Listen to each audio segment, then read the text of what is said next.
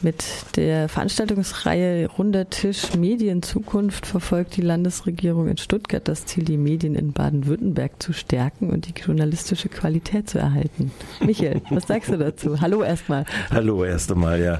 Äh, ja, äh, die Landesregierung Baden-Württemberg, die fünf Jahre lang im Wesentlichen, vier Jahre lang im Wesentlichen verpennt scheint jetzt ein bisschen wacher zu werden. Hallo-Wach-Effekt ist gekommen. Gibt ja auch viel äh, Stau eigentlich, der sich da angestaut hat. Die Frage im Hörfunksektor ist ja vor allen Dingen, was ist das künftige digitale System in der Zukunft? Das ist eine der wesentlichen Fragen. Und äh, die Frage ist natürlich dann, wie ist ausgestattet dann der Hörfunk auch? Äh, kann er praktisch was stemmen nebenher äh, zwischen äh, dem äh, gleichzeitig jetzt notwendig gewordenen Kauf der UKW-Sender? Antennen hat es ja nur teilweise geklappt. Äh, kann das überhaupt gestemmt werden? Und äh, das äh, Problem Problem schiebt die Landesregierung seit mindestens vier Jahren vor sich her. Seit 1.1.2016 ist das klar, dass äh, wenn es zu einer sogenannten Liberalisierung beziehungsweise Freigabe des Hörfunkmarktes in Bezug auf die Transmitter äh, kommt, dass dann äh, jetzt eine Katastrophe angerichtet worden ist, äh, weil Finanzanleger reingegangen sind und sich UKW-Sender und Antennen gekauft haben. Und das zur gleichen Zeit soll dann auch noch die Digitalisierung sein. Und dazu hat der Hauptradio Dreieckland, aber vor allem allen Dingen auch der Landesverband der AF, äh, der nicht kommerziellen Veranstalter der zehn, äh, die es im Lande Baden-Württemberg gibt, äh, eine Position entwickelt und die unter anderem jetzt in diesem teilrunden Tisch zum Hörfunk auch vertreten, sei es durch Eingaben von Radio Dreieckland in Form dass wir uns dagegen ausgesprochen haben, auf die Zukunft im, über den Smartphone als Rundfunkverbreitungs, als primäre Rundfunkverbreitungs Plattformen im Digitalen zu setzen, sondern stattdessen auf DAB. Und dazu ist es dann nötig, ein paar gesetzliche Maßnahmen zu ergreifen und ein paar praktische Maßnahmen zu ergreifen, wie das denn zu finanzieren wäre. Kannst du nochmal auf den Kauf der Sender eingehen, warum das eine Katastrophe war und was da überhaupt passiert ist? Wir haben ja die große neoliberale Wende oder Welle, sagen wir es mal, nicht die Wende, sondern die Welle, die ja durch nicht nur Europa schwappt, sondern weltweit global. Und äh, da sind ja Infrastrukturen, seien es die Telekommunikation, sei es das, der Rundfunk, sei es die Wasserstrukturen etc. Also alles, wo netzgebundene, teilweise leitungsgebundene Strom gehört auch dazu, sind ja dort äh, aus Gemeingütern gewandelt worden in privatisierte Formen. Und die Telekom hat zum Beispiel Mittlerweile ist äh, der, der, die Sendestandorte von Hörfunksendern, sowohl was die Antennenstandorte angeht, als auch was das Sen die Sender selbst angeht, die Transmitter angeht, sind durch mehrere Hände gelaufen. Und jetzt hat äh, Anfang letzt, also 96 war es dann auch möglich, dass Rundfunkveranstalter die selbst betreiben können. Das war vorher nicht möglich. Und äh, dann fiel natürlich äh, der Media Broadcast, die eine Gesellschaft gewesen ist, die erst von France Telekom gekauft gekauft worden ist und dann von einem der privat-kommerziellen äh, Veranstalter, nämlich Freenet AG, weil die hauptsächlich im Besitz der DVB-T-Frequenzen kommen wollten und Transmitter kommen wollten im Fernsehbereich, also terroristisches Fernsehen, digitales, äh, wurde äh, diese Hörfunkantennen und Sender abgestoßen. Und jetzt hat dann ein Versteigerungsprozess stattgefunden und in diesem Prozess äh, kommt es jetzt zu teilweise abenteuerlichen Preissteigerungen von 30 Prozent. Wir haben ja uns vorbereitet gehabt, indem wir früher schon den Sender gekauft haben.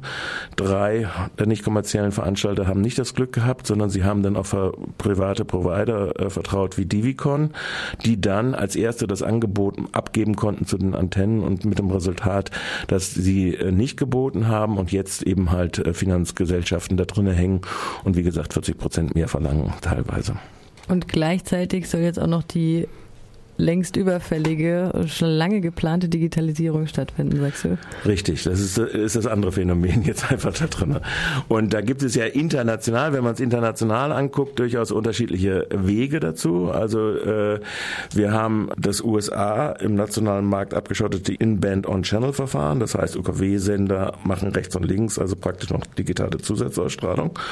Und wir haben in Asien und Europa äh, hauptsächlich äh, DRB bzw beispielsweise jetzt DRB Plus. Da wurde ja erstmal 20 Jahre lang äh, auf DRB gesetzt äh, und äh, in Sand Millionen und Abermillionen in Sand gesetzt dazu.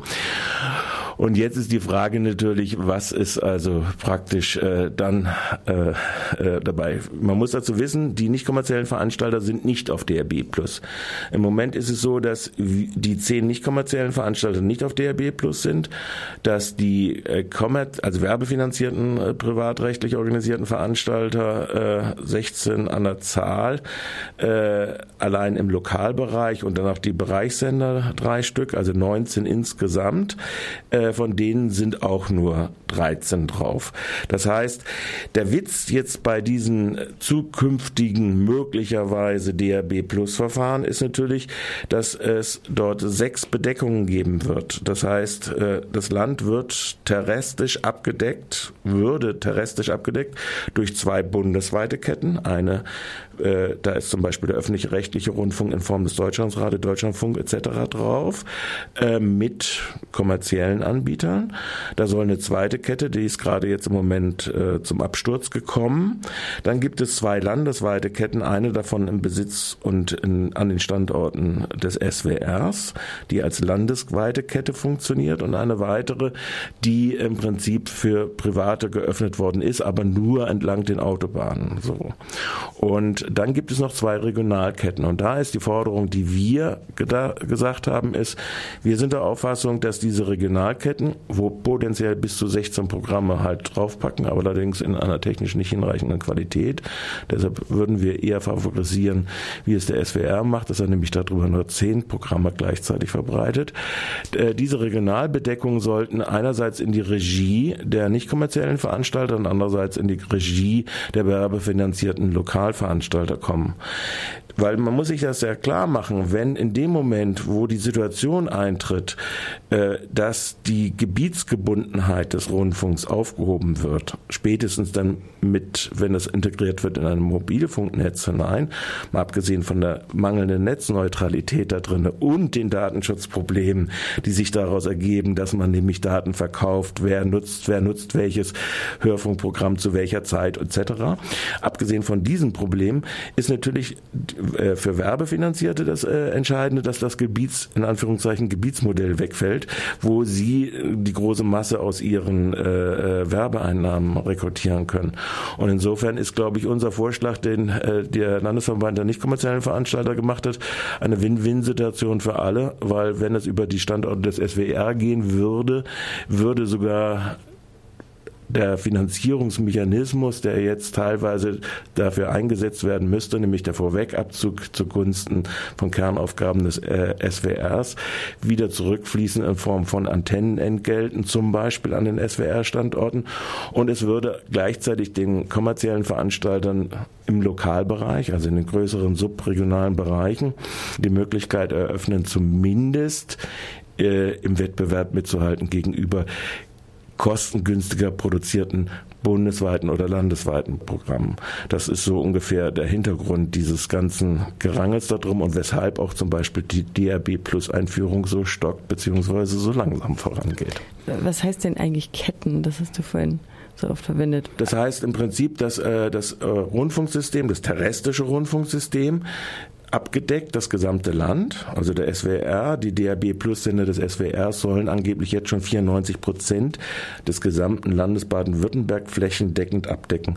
Und dazu brauchst du natürlich ein System von Transmittern und Multiplexen, so nennt man das, weil der Multiplex, äh, ein Transmitter strahlt dann bis zu 16 Programme oder sinnvollerweise nur bis zu 9, 10 Programme äh, gleichzeitig aus über eine Frequenz. Und aber trotzdem brauchst du natürlich dort terrestrische Standorte und da brauchst du auch Transmitter. Das ist dann kein UKW-Sender mehr, sondern dann eben ein DAB Plus Transmitter mhm. und der vorher diese Programme zusammen aggregiert hat. Und das ist äh, im Prinzip das, was Baden-Württemberg zusteht. Sechs Bedeckungen als Ketten gedacht, ja, also die flächendeckend das Land erfassen können, bestrahlen können. Und in dieser Situation bewegen sich jetzt alle. Und man kann nur von Glück sagen, dass also für die kommerziellen Zum Glück ist der zweite Bundesmux die bundesweite Bedeckung gestorben, weil das hätte wahrscheinlich äh, in der Folge ein Sterben von durchaus auch kommerziellen Lokalveranstaltern als Möglichkeit sehr schnell eröffnet in den nächsten zehn Jahren. UKW ist damit, gehört damit der Vergangenheit an? Es gibt viele, die spekulieren jetzt nochmal darüber, dass es äh, vielleicht doch eine Möglichkeit wäre, UKW beizubehalten auf Dauer und auf DAB Plus zu verzichten und stattdessen äh, praktisch das Smartphone als Endgerät äh, radiotauglich insofern zu machen, äh, dass dort über DRB äh, Plus oder ein vergleichbares Verfahren in einem bestimmten Frequenzbereich. Man muss dazu wissen, das wird teurer werden und irgendjemand wird das finanzieren müssen. Äh, es wird wesentlich mehr Transmitter brauchen. Es wird mehr, und wenn das die Mobilfunkbetreiber machen, also es gibt Modelle, wo 50-50 das aufgeteilt wird zwischen Endnutzern, also den normalen Smartphone-Benutzern und 50 Prozent durch die Rundfunkveranstalter, dann wird insgesamt der Rundfunk natürlich teurer. Also der Hörfunk meine ich jetzt in diesem Moment, ja. Und das ist sowohl für die Nutzer, also Hörfunk kannst du im Moment, er ist frei, er ist anonym, was ich ziemlich wichtig finde, und er ist kostenlos empfangbar. Ja? Also, oder du kannst ihn kostenlos empfangen. Und diese drei Kriterien kannst du eigentlich nur mit einem terrestrischen digitalen Netz, äh, das unter Kontrolle der Rundfunkveranstalter selbst steht, äh, garantieren. Und wenn du das nicht in der Lage äh, kriegst, dann kommst du in die absolut unkomfortable Situation hinein, dass du äh, im Prinzip äh, Low-Cost-Programme, die anknüpfen, also man kann sich das vielleicht so vorstellen, du bist zu jung wahrscheinlich sogar dafür, äh, die Fragmentierung des nationalen Fernsehmarktes durch einerseits PTV-Programme und dann auch technologische Verbreitungsebenen, also Kabel, Satellit und die alte Terrestrik analog, jetzt DVB-T, ja, hat dazu für, geführt, dass eine wahnsinnige Fragmentierung gekommen ist und auf diesen Verbreitungswegen dann auch eine Kannibalisierung. Das heißt, du ziehst was raus, äh, Angebote von Sport, du ziehst raus Angebote von Krimis, du siehst äh, Serienangebote etc. All das ziehst du raus und verkaufst es getrennt. Mhm. Ja? Und wenn dieser Prozess stattfindet, ist die Funktion des Rundfunks nämlich ein Medium, das ja durch durchaus auch bestimmte demokratische Aufgaben erfüllen sollte, nämlich im Meinungsspektrum äh, abzubilden und die herzustellen, dann ist dann weg, kann man so sagen. Und du wirst nur noch die Eventkultur haben, du wirst nur noch äh, sowas äh, in der Abbildung drin haben, Eventsport etc. Ganz kurz, wir haben noch zwei Minuten Sendung. Was bedeutet diese Bewegung für die nicht kommerziellen Anbieter wie Radio Dreieckland? Also unsere Forderung ist, dass wir nicht abgehängt werden, sondern dass wir finanziert bekommen äh, ein eigenes regionales, also in vier Regionen, äh, ein DRB Plus Netz. Und das ist unsere Forderung, mit der wir reingehen. Das Problem scheint zu sein, dass die Landesregierung äh, zwar ein bisschen wachgeküsst ist, aber äh, sowohl das Parlament als auch äh, die Landesregierung äh, offensichtlich äh, weit hinter den Anforderungen dessen, wie dieser Prozess jetzt in Gang gekommen ist, zurückhängt und mal wieder die grüne Loser, grün-schwarze Loser-Politik einschlägt.